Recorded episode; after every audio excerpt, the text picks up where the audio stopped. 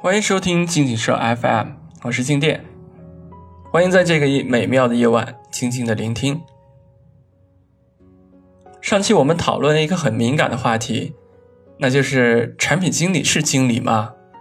需要领导设计师吗？那上期的推送发出以后呢，很多的产品经理和设计师在留言中发表了自己的观点。说真的啊，今天的这个观点确实有点激进，不是每个人都能接受。有人说我在黑产品经理，那其实不是这样啊。在今天的工作经历中，优秀的产品经理呢，他始终有一种相见恨晚的感觉，而不合适的产品经理或者说不合格的产品经理呢？却给设计师套上了重重的枷锁。我无意诋毁某个职位啊，只是希望设计师能更快一点的成长起来，摆脱束缚，真正成为一个产品设计师。这也是我最近不止在一个人口中听到的这样的一个词：产品设计师，而非设计师。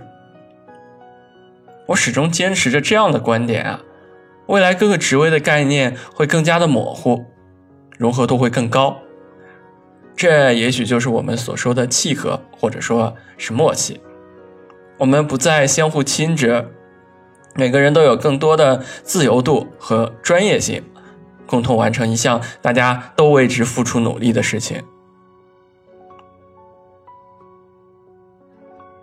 那说说自己吧，有人问，你有产品理念？为什么不转行做产品经理呢？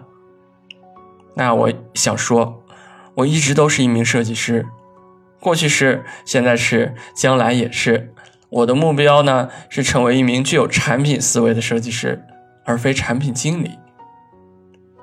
因为我很难接受这样的一件事啊，就是我热爱的，从我热爱的行业去转行，这意味着很多年的你的理想。和愿望会打水漂，又要从头开始。因此呢，我们需要有更多的有产品思维的设计师，而不是太多太多的有懂皮毛设计的产品经理。在这个年代呢，分工的无限细化已经让我们只能看到自己的那片小小的天空了。只能成为流水线上做着单调工作的零部件。那未来的人才呢，一定是更加复合的，同时也是更加专业的。我一直相信这点。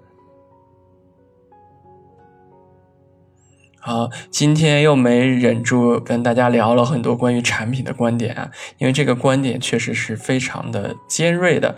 也希望大家能继续跟静电的来交流这个话题。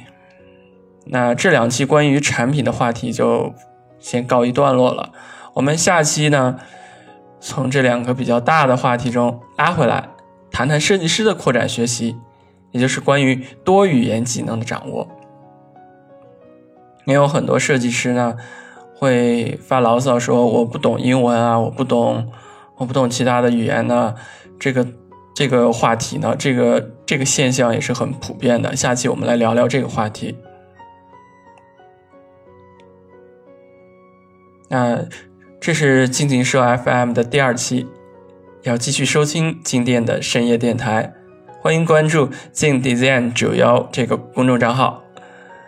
大家可以去通过微信的扫码，或者直接在添加微信公众账号中输入 J。i n g design 九幺，就是静的拼音加上 design 再加上九幺，然后输入直接搜索就可以了。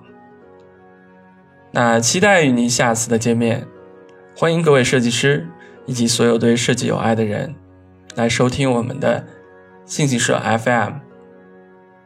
晚安。